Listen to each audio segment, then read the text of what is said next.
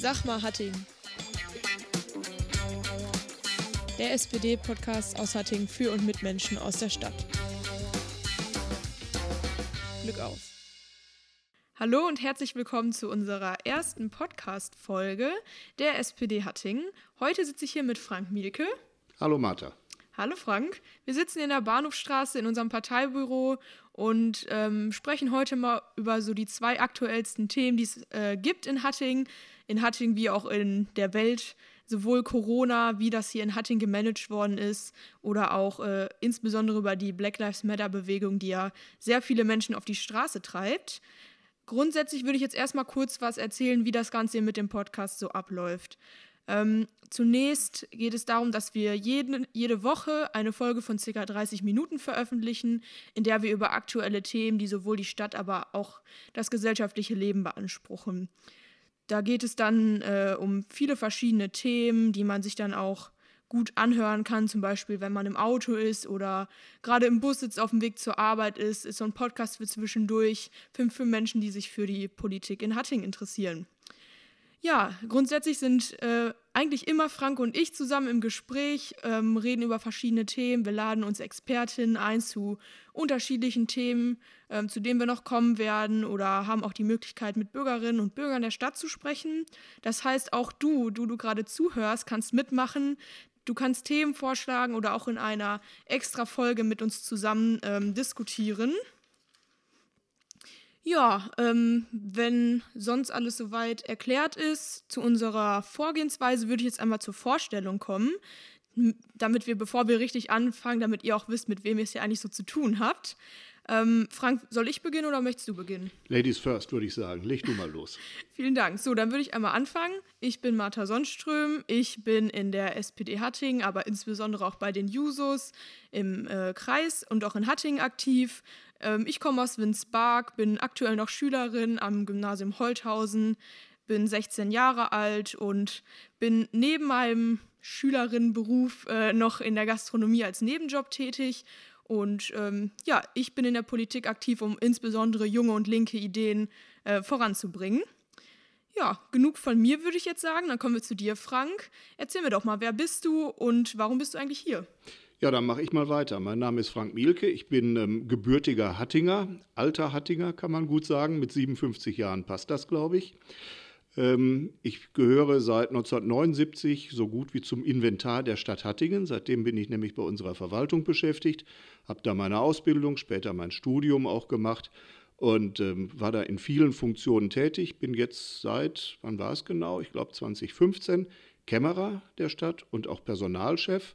Das ist äh, eine wunderbare Kombination von Zuständigkeiten, hat allerdings auch ähm, mit sehr viel Arbeit und mit sehr viel Verantwortung zu tun, aber das macht so richtig Spaß.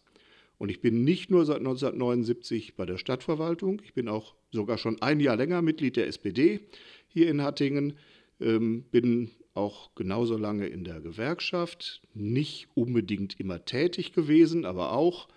Und daran kann man schon erkennen, dass mir das, was hier in Hattingen vorgeht, sehr am Herzen liegt, dass ich mit dieser Stadt sehr verbunden bin. Und das ähm, macht sich natürlich ganz besonders bemerkbar in so schwierigen Zeiten wie im Moment. Ja, das hört sich doch auf jeden Fall nach einem spannenden Lebenslauf an. Äh, Gerade hier deine Verbundenheit zu Hattingen wird da ja sehr deutlich. Aber du bist ja noch viel mehr als der Kämmerer der Stadt. Du bist ja Bürgermeisterkandidat der SPD Hattingen äh, in diesem Jahr für die Kommunalwahlen. Erzähl mir doch mal, warum willst du Bürgermeister in, hier in Hattingen werden und was für Themen willst du denn konkret umsetzen? Also das freut mich natürlich ganz besonders, dass meine Partei mich dabei unterstützt, einen, ja wirklich einen Traum zu verwirklichen. Wenn man 40 Jahre lang bei einer Stadtverwaltung arbeitet, wenn man so viel unterschiedliche Verantwortung und Positionen wahrgenommen hat. Im Moment bin ich die Nummer drei im Verwaltungsvorstand. Dann glaube ich, dann ist es für jemanden, der gerne Dinge anpacken und verändern möchte, und da gibt es viel anzupacken und zu verändern hier bei uns in Hattingen dann ist es ganz natürlich, dass man auch sagt, das möchte ich mal selber steuern. Das möchte ich selbst in die Hand nehmen und ich möchte die Verantwortung dafür übernehmen, dass wir hier vorankommen. Und das ist die Hauptmotivation, die mich getrieben hat. Und ich freue mich absolut, dass die SPD mich dabei unterstützt, hier in meiner Heimatstadt und hier in meiner Heimatverwaltung die Chance zu haben, der erste Bürger, der erste Mann in der Verwaltung, der Chef zu werden, derjenige zu werden, der was verändern kann. Das hört sich doch mal nach einem guten Willen an Veränderungen hier in der Stadt an. Kannst du mir denn noch so kurz zentrale Themen sagen, die du hier ganz konkret verändern willst, was dich an insbesondere Themen und Themenbereichen ganz besonders antreibt? Also wenn du jetzt gefragt hättest, was nötig wäre, dann wird das wahrscheinlich die Sendung hier sprengen, weil die Themen liegen geradezu auf der Straße. Das haben wir erfahren, als wir noch vor Corona mit Bürgerinnen und Bürgern Spaziergänge gemacht haben und uns unterhalten haben was da an Themen hochgekocht ist, von einer Nahversorgung in Bredenscheid, von Problemen an Schulen, von den grundlegenden Problemen in unserer Verwaltung, viel zu hohe Steuern für viel zu wenig Leistung, die wir erbringen. Wir haben das Schulthema vor der Brust, wir haben Sport, Schwimmen, wir müssen uns um die Jugendlichen kümmern. Und es nimmt eigentlich gar kein Ende. Es ist äh, ein absolut riesiges Paket, aber man kann da Prioritäten setzen und genau das tun wir im Moment. Ja, das hört sich doch super spannend an und wir werden mit Sicherheit noch über einige Themen vereinzelt sprechen und da wird ja ganz deutlich, was man hier alles in der Stadt noch verändern muss und was du verändern willst. Ähm, nun würde ich aber zum eigentlichen Thema der heutigen Folge kommen. Ein Thema, das uns alle beschäftigt, uns in den letzten Wochen und Monaten in unserem Leben ähm, eingeschränkt und sehr stark begleitet hat. Ich würde jetzt zum Thema Corona kommen, um darüber einmal kurz mit dir zu sprechen. Ähm, da wird es mir jetzt erstmal darum gehen, das hat uns ja alle sehr in unserem privaten Leben auch eingeschränkt und bestimmt. Ähm, wie hast du Corona in deinem privaten Leben erlebt? In meinem privaten Leben habe ich Corona dahingehend erlebt, ähm, dass äh, man erkennen kann, dass ich etwas mehr Zeit hatte. Das sieht man nämlich am Zustand unseres Gartens und das sieht man am Zustand unseres Kellers. Ähm, da war dringend mal was zu tun und durch Corona sind sehr viele Termine, insbesondere an Wochenenden und an Abenden ausgefallen. Da hätte man sich natürlich auch auf die Couch setzen können, aber meine Frau und ich hatten eine andere Vorstellung davon, die Zeit zu nutzen und haben vieles erledigt, was zu Hause liegen geblieben ist. Das macht man natürlich äh, mit einem lachenden und mit einem weinenden Auge, weil ich hätte die Zeit viel, viel lieber auch anders verwendet.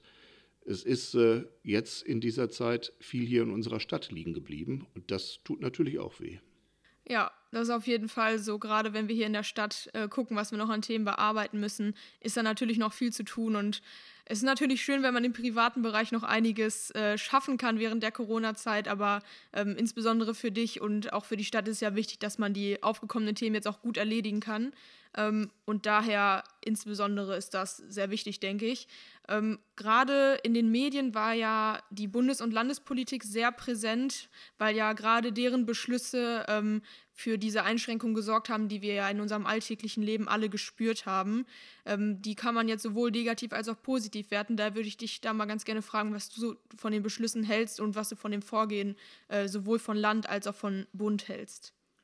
Ich glaube, dass mit den ganz einschneidenden Maßnahmen, mit den Beschränkungen, die wir alle ja selber erleben mussten, dass wir eine Zeit lang eigentlich gar kein gesellschaftliches Leben mehr hatten, dass man das genau richtig gemacht hat und auch zum richtigen Zeitpunkt richtig gemacht hat. Das zeigt auch die Entwicklung der Infektionsfälle, die wir hier in unserem Land, Land auf Land ab sehen.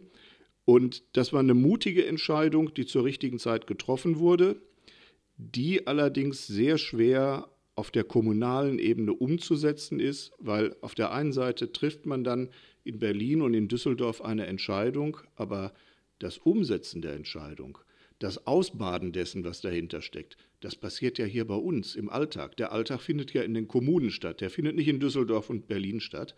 Und ähm, ich glaube, dass uns das gut gelungen ist. Und ich bin sehr froh darüber, dass wir eines der wenigen Länder auf der Erde sind, denen das so gut gelungen ist. Und da haben wir, glaube ich, alle dran teil an dem Erfolg. Und Gott sei Dank hat das bis jetzt ja auch funktioniert. Ja, die Maßnahmen, die du da beschreibst, haben uns natürlich alle sehr getroffen. Ähm, aber ich denke, das war auch auf jeden Fall der richtige Weg, den wir da eingeschlagen haben. Ähm, mich würde nur noch mal interessieren, da das ja auch häufiger mal in der Kritik stand, wie war denn so die Kommunikation zwischen ähm, den Beschlüssen, die auf, gerade auf Landesebene getätigt worden sind, äh, zwischen den Beschlüssen, die dann hier auch durch die Beschlüsse umgesetzt werden mussten. Wie hast du das erlebt? Ich habe das erlebt, dass sich alle gerade zu Anfang der Krise sehr schwer damit getan haben, das ähm, so zu organisieren, wie wir es im Moment jetzt organisiert haben. Es gab da wenig Erfahrung, es gab eigentlich auch keine Standards, auf die man sich zurückziehen konnte. Alle mussten so ein bisschen das äh, Thema und auch die Handlungsweise neu erfinden. Und da hat es natürlich immer mal wieder Probleme gegeben. Da kamen dann irgendwelche Anordnungen erst spät abends und sollten schon am nächsten Tag umgesetzt werden. Da haben sich Dinge auch mal widersprochen. Da gab es auch ganz unterschiedliche Auslegungen und Sichtweise zwischen Berlin und zwischen Düsseldorf. Und wir haben ja hier in Hattingen dann noch eine Instanz dazwischen. Wir haben ja noch den Ennepe-Ruhr-Kreis. Das heißt, eine weitere Stelle, die im Grunde genommen mitspielt. Und manchmal hat man da schon so einen gewissen stille Posteffekt ähm, wahrnehmen können.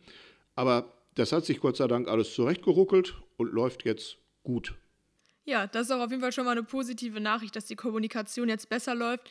Ich meine, ist ja auch logisch, dass so eine Situation war noch nie da und dass da die Kommunikation am Anfang schwierig war ähm, lässt sich denken. Ich habe das ja auch im Schulleben gemerkt. Ich bin ja selbst Schülerin und da war es teilweise auch schwierig, wenn man das gesehen hat, wie spät teilweise Anordnungen erst gekommen sind. Aber ich denke, dass die Umsetzung dann insbesondere, wie ich das jetzt in meinem, da ich ja noch zur Schule gehe und dann, dass man da gesehen hat, dass die Umsetzung auch auf jeden Fall möglich war. Auch wenn das, denke ich, sehr schwierig war für alle Schulleitungen hier in Hattingen, die Konzepte umzusetzen, denke ich dennoch, dass es jetzt wieder zu einer Situation geführt hat, mit der wir alle ganz gut leben können und wo jetzt nichts großartig mehr schief läuft. Der Schulbereich war einer derjenigen, wo es wirklich am schlimmsten war, wenn man das mal so sagen darf, was die Informationsflut anging. Aber am Ende hat es dann doch funktioniert.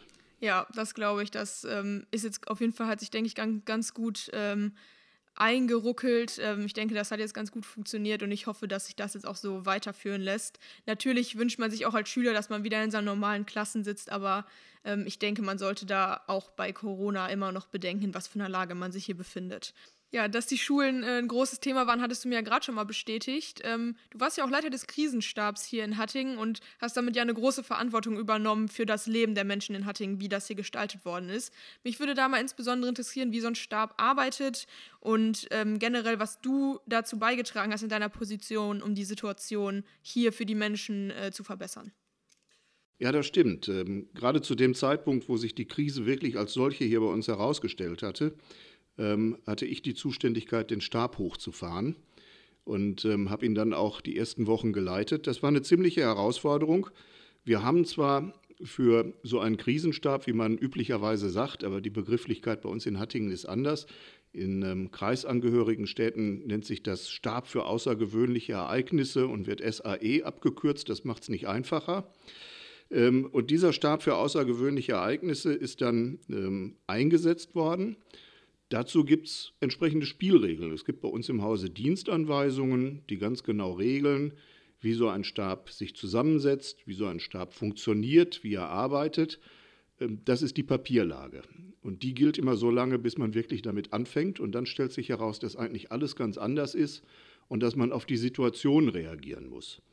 Wir haben zunächst unsere Stabssitzung ähm, im Rathaus durchgeführt, sind dann später zur Feuerwache gewechselt und haben dann irgendwann uns gar nicht mehr zusammengesetzt, sondern die Stabssitzungen nur noch im Rahmen von Telefonkonferenzen durchgeführt. Und wenn ich sage wir, dann war das zu Anfang ähm, eine ziemlich wechselnde Gruppe von städtischen Mitarbeitern. Da ist natürlich die Leitung der Feuerwehr mit dabei, der Verwaltungsvorstand sitzt da und es gibt dann verschiedene Zuständigkeiten für den Bereich Schule und Kita, für den Bereich öffentliche Ordnung, Personal und Verwaltung, Finanzen auch, weil da ist auch viel Geld bewegt worden bei dieser Stabsarbeit. Es gibt Leute, die dafür zuständig sind, alles zu dokumentieren, was besprochen und was entschieden wird, damit man es auch nachvollziehen kann. Und man muss auch immer auf dem Laufenden sein, wie denn letztendlich die sogenannte Lage aussieht. Das heißt, zu Beginn einer jeden Stabssitzung, wir haben äh, zu Anfang uns fast täglich zusammengesetzt, gibt es dann einen Überblick, was ist passiert. Und dann müssen nach einer guten Struktur die Dinge abgearbeitet werden. Ich will nicht sagen, dass sowas Spaß macht, aber man hat da die Möglichkeit, direkt auf Dinge Einfluss zu nehmen. Und auch da haben wir, glaube ich, zu Anfang die richtigen Entscheidungen getroffen, auch wenn die Verantwortung manchmal schon gedrückt hat.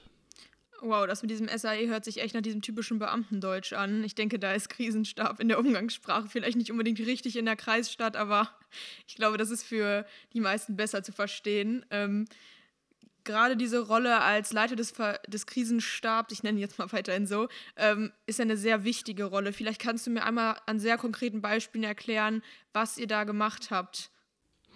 Das fängt mit ganz so banalen Dingen an. Äh, wo tagt man? Wen holt man dazu? Wie kommuniziert man miteinander? Und vor allem, welche Zuständigkeiten?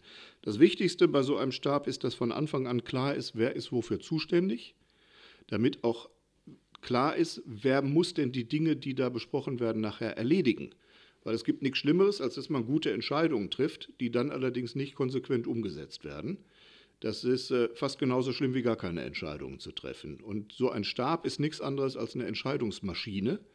Da müssen knackig, zielgerichtet Entscheidungen getroffen werden und es muss kontrolliert werden, ob diese Entscheidungen auch umgesetzt werden. Eine der wichtigsten Entscheidungen, die wir in der Zeit, wo ich den Stab geleitet habe, zu treffen hatten, war der schon etwas vorgezogene Beginn eines Lockdowns. Wir haben verfügt, ähm, wie es hier bei uns in Hattingen mit der Gastronomie, mit den Kneipen weitergeht. Wir haben über die Geschäfte und Ähnliches gesprochen und haben da Dinge auf den Weg gebracht, die dann kurze Zeit vorher oder teilweise auch erst kurze Zeit später angeordnet wurden, weil man kann auch nicht immer auf Anordnungen warten. Im Stab muss man machen. Also haben die Menschen ganz konkret dein Handeln in dem Stab festgestellt, in dem Leben? Wir haben in dem Stab wirklich konkret auf das Leben der Menschen eingewirkt. Viele werden sagen negativ eingewirkt, aber im Nachhinein kann ich nur bestätigen, wir haben hier die richtigen Entscheidungen getroffen, auch wenn sie zu dem Zeitpunkt sehr schwer waren. Aber das, was dann folgte, hat uns absolut bestätigt in dem, was da entschieden und dann auch umgesetzt worden ist. Ja, ich denke, darin sieht man nochmal ganz gut, wie wichtig die Kommune auch in der aktuellen Lage ist, ähm, dass da die Entscheidungen wirklich umgesetzt werden. Ähm, um mal ein bisschen vielleicht einen Blick in die Zukunft zu werfen. Eine zweite Welle ist ja gerade um die Herbstzeit durchaus möglich. Würdest du sagen, durch die Arbeit jetzt in der ersten Corona-Welle ist die Stadt darauf gut vorbereitet? Wichtig ist, dass man in Krisen eine Struktur hat. Die haben wir bei der ersten Welle uns erarbeitet und die wird uns absolut helfen. Bei weiteren Wellen, wir wollen alle nicht hoffen, dass sie kommen, aber ich würde auch jetzt nicht behaupten, ich gehe davon aus, dass keine mehr kommt. Aber genau da hilft uns die Erfahrung aus der, aus der Anfangsarbeit in dem, in dem Stab. Und da wir die Dinge auch alle dokumentiert haben, können wir darauf zurückgreifen. Das heißt, wir werden es uns ein klein wenig leichter machen können was die Funktionsweise angeht, die Entscheidungen zu treffen, wird genauso schwer sein wie beim ersten Mal. Ja, aber das hört sich doch schon mal nach einer ganz guten Perspektive an. Und äh, da wäre deine Erfahrung natürlich sehr hilfreich, falls es tatsächlich zu einer zweiten Welle kommen würde, was wir natürlich alle nicht hoffen. Aber ich denke, das ist schon mal sehr beruhigend ähm, zu wissen. Gerade ähm, sprichst du so ein bisschen auch über deine Wichtigkeit als Leiter oder deine Erfahrung, ähm, um nochmal so ein bisschen auf diese private Schiene zu gehen. Was meinst du, kann man aus der Situation lernen? Du hattest ja schon mal dieses Video zu Privat vor, äh, Privat vor Staat äh, hat versagt gemacht. Ähm, da wäre es natürlich jetzt gut zu wissen, wie denkst du, kann man daraus auch was Positives ziehen aus dieser sonst so schlechten Situation, die man ja jetzt mehrere Wochen hatte? Ähm, nee, ich würde weitergehen. Ich würde nicht sagen, man kann daraus lernen. Ich würde sagen, man wäre dumm, wenn man daraus nicht lernen würde. Ähm, ich glaube, dass wir auf unserer Welt, die nicht immer so einfach ist, überhaupt nicht ausschließen können, dass es zukünftig wieder Krisensituationen, Pandemien oder ähnliches gibt. Generationen vor uns haben viel Schlimmeres durchmachen müssen. Und wenn man klug ist, dann lernt man aus solchen Dingen und leitet ab, was man vielleicht früher falsch gemacht hat und was man zukünftig besser machen kann. Ich habe in einem Punkt, du hast das ja gerade erwähnt, schon mal gesagt, Privat vor Staat hat sich nicht so bewährt. Ähm, wenn man bestimmte Dinge, die der elementaren Versorgung unserer, unserer Menschen hier in Deutschland den Privaten überlässt, ähm, wie zum Beispiel äh, Bevorratungen von Schutzkleidung, Atemmasken und ähnliches, dann kann man schon mal schlechte Erfahrungen machen.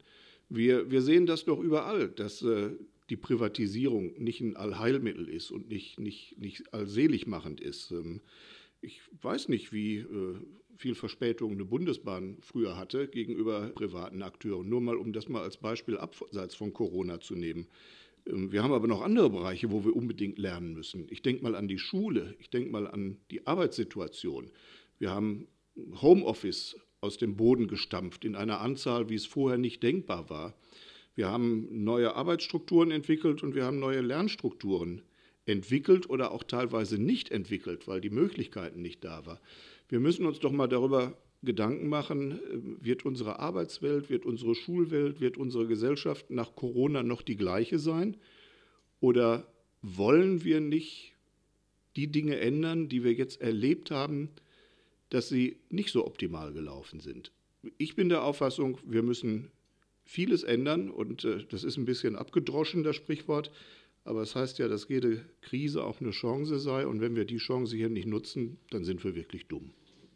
Ja, insbesondere da das nochmal zu sehen, dieses, diese Privatisierung hat uns ja jetzt allen gezeigt, dass man auch endlich mal in der Gesellschaft die Sichtweisen ändern muss, dass man da auf ein besser funktionierendes System äh, setzen kann und dass man da insbesondere dann halt auch zu einer besseren und gerechteren Gesellschaft sich hinentwickeln kann, was wir ja als Sozialdemokratie auch schon lange anstreben, dass man weg von der Privatisierung eher hin zu einer Vergesellschaftlichung geht, was ja, was man ja aus Corona sehr gut ziehen kann. Das hast du ja gerade schon genannt und da bin ich auch inhaltlich sehr bei dir.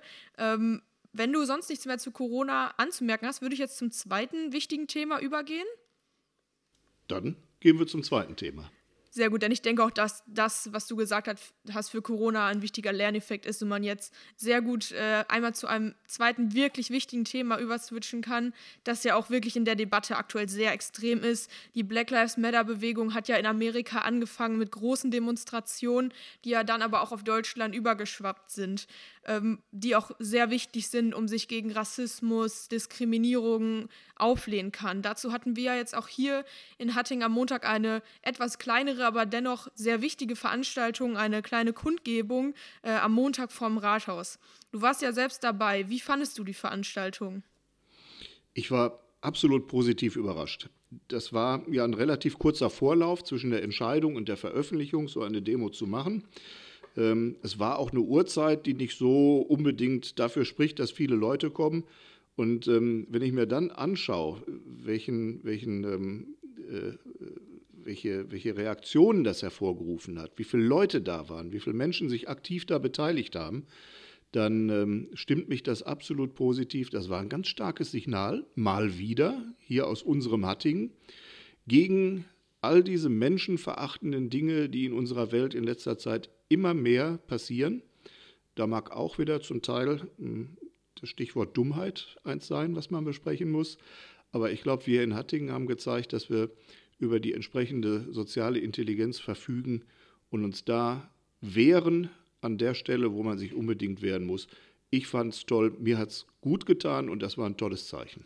Ja, bin ich voll bei dir. Gerade die Anzahl zeigt ja auch, was das für ein wichtiges Thema ist und dass sich da Menschen selbst um vielleicht nicht so typische Uhrzeiten hinterstellen. Und gerade da sind ja auch nochmal die Corona-Maßnahmen auch ein Thema, ähm, weil die tragen natürlich auch dazu bei, dass man Demonstrationen anders organisieren muss, richtig? Also ich kenne Demos ja ähm, auch aus, aus meiner Jugend heraus. Ähm, da war es mir so ein bisschen das Thema Atomkraft, nein, danke. Und das hat sich ja bis heute bei den üblichen Demos gar nicht verändert. Da ist ein Pulk von Menschen unterwegs, die schreien, rufen und sind nah beieinander, untergehakt oder ähnliches. Was wir gesehen haben, war ja schon fast so eine Schachbrett-Demo. Es gab ja entsprechende Kästchen, die eingezeichnet waren.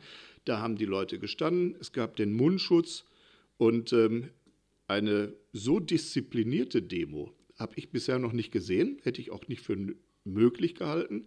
Aber da zeigt sich doch mal, dass wir nicht nur Menschen in Hattingen haben, die sich für die richtigen Themen verwenden, sondern sie gehen auch selbstverantwortlich damit um und nehmen auch die Verantwortung für ihre Mitmenschen wahr.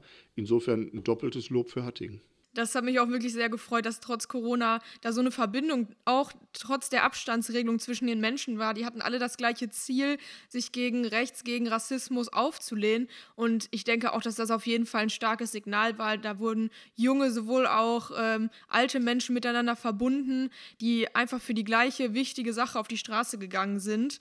Ähm, das Kernthema dieser Demos ist ja auch, dass man gegen strukturellen Rassismus vorgeht, dass man gegen Diskriminierung vorgeht. Und ähm, das ist natürlich gerade in Amerika jetzt in der Polizei ein Thema. Ähm, aber auch vor Ort muss man immer die Augen offen halten, wie es hier aussieht mit rechten Bewegungen, die sich ähm, diesen Werten, die wir ja schon lange vertreten, gegenüberstellen, die dazu führen, dass Rassismus wieder ähm, salonfähig gemacht wird, dass man sich dem ganz klar entgegenstellt. Wie siehst du das denn hier in Hatting? Ha haben wir hier ein Problem mit rechten Gruppierungen? Ich glaube, dass wir keine Insel der Glückseligen in Hattingen sind. Bei uns wird es nicht anders sein als äh, in vielen anderen Städten und in vielen anderen Ländern dieser Welt.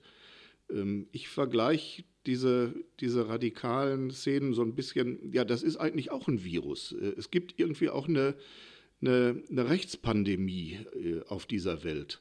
Ähm, da fragt man sich manchmal, welches die schlimmere Entwicklung ist, welches Virus das schlimmere ist.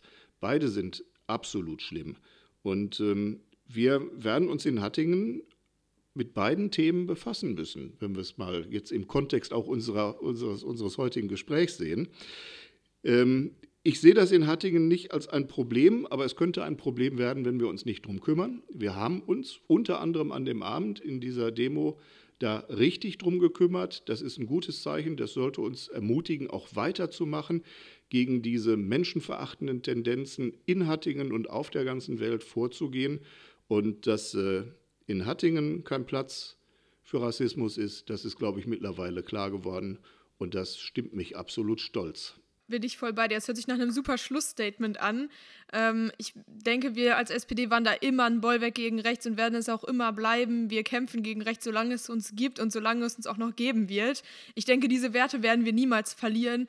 Und ähm, gerade diese Auflehnung, dass sie trotz Corona stattfindet, zeigt ja, welche immense Wichtigkeit sie auch für die Menschen hat, dass man da, wie du sagst, auch wenn es aktuell uns vielleicht nicht so sehr beschäftigt, Prävention betreibt und die Leute weiterhin dazu bringt, auf diese Demos zu gehen und das dann auch mit der nötigen Verantwortung ist, denke ich, auf jeden Fall das richtige Signal. Und auch wenn man auf die Kommunalwahlen guckt, äh, hofft man natürlich, dass wir hier mit den rechten Gruppierungen nicht so die Probleme bekommen. Aber ich denke, dass Hatting da auf jeden Fall ein tolerantes und wichtiges Zeichen gesetzt hat. Ansonsten würde ich jetzt sagen, dass wir bei den 30 Minuten auch mittlerweile ganz gut angekommen sind. Wenn du nichts mehr hast, Frank? Die Zeit mit dir ist wie im Fluch vergangen. das würde ich auch sagen.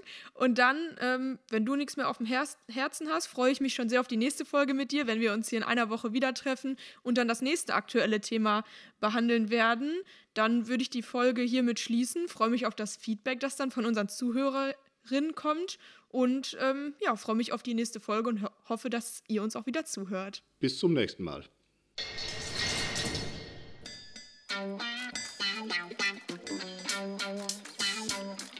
Sag mal, Hatting. Der SPD-Podcast aus Hatting für und mit Menschen aus der Stadt. Glück auf.